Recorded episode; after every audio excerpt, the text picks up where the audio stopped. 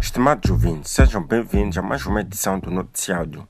Os destaques desta semana. Mariano Nhungo acusa o Sufumomad e André Majibiri de serem traidores. Subsídios de empenhamento prometidos há dois meses pelo presidente Nunes continuam não sendo pagos. Presidente Filipe Nunes pode ser envolvido em julgamento em Londres. CDD condena o assassinato de dois cidadãos por agentes da polícia na Zambésia.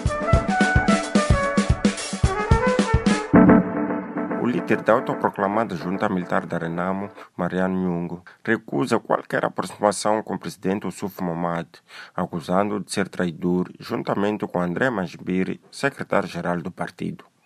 Em entrevista à DW, Nhungo disse não ter paciência para pedir favor às duas lideranças da Renamo e chamou-os de camaradas da Frelimo que estão na Renamo para derrubar o partido. Enquanto continuam as trocas de acusações entre o governo da Frelimo, a junta militar e a Renamo, prosseguem os raptos, assassinatos e ataques armados nas províncias de Sofala e Manica.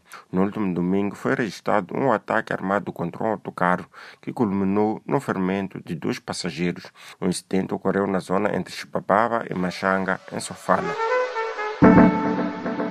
Os subsídios anunciados há dois meses com pompa e circunstância pelo presidente Nunes para elementos das Forças de Defesa e Segurança que se encontram na frente de combate no Teatro Operacional Centro e Norte e ao pessoal de saúde que luta contra a Covid-19 ainda não estão a ser pagos por questões burocráticas.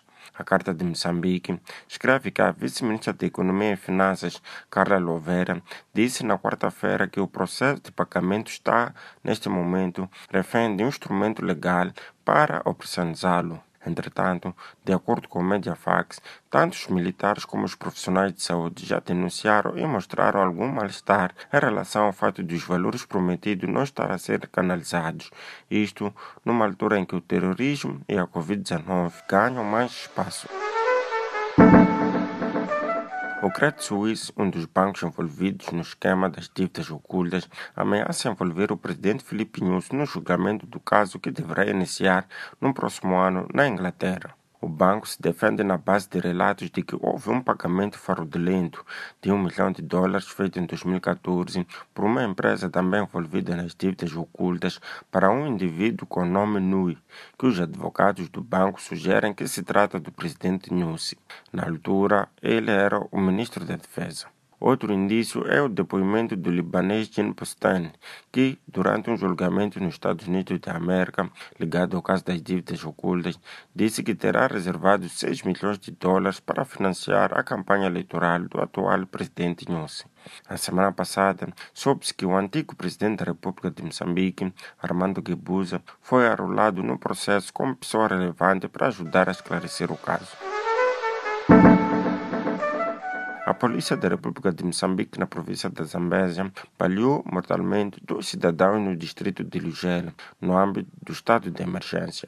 A primeira vítima é um homem que foi interpelado na via pública e de seguida foi agredido e abandonado já em estado de inconsciência, supostamente porque não trazia máscara. Após a confirmação do óbito, um grupo de cidadãos saiu à rua para manifestar-se contra a atitude da polícia que, na tentativa de dispersar a multidão, disparou mortalmente contra uma senhora.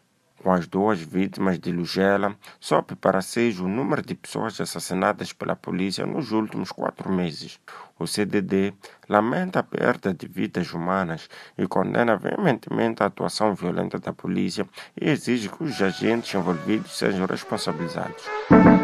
Esta foi mais uma edição do Noticiáudio, produzido pela Plural Media. Fique ligado aos nossos canais no Telegram e WhatsApp e dê um like à página do Noticiáudio no Facebook para receber mais notícias semanalmente. Fique atento à próxima edição. Resumo informativo, produzido pela Plural Media e disseminado pela plataforma Chipalapala. Pala.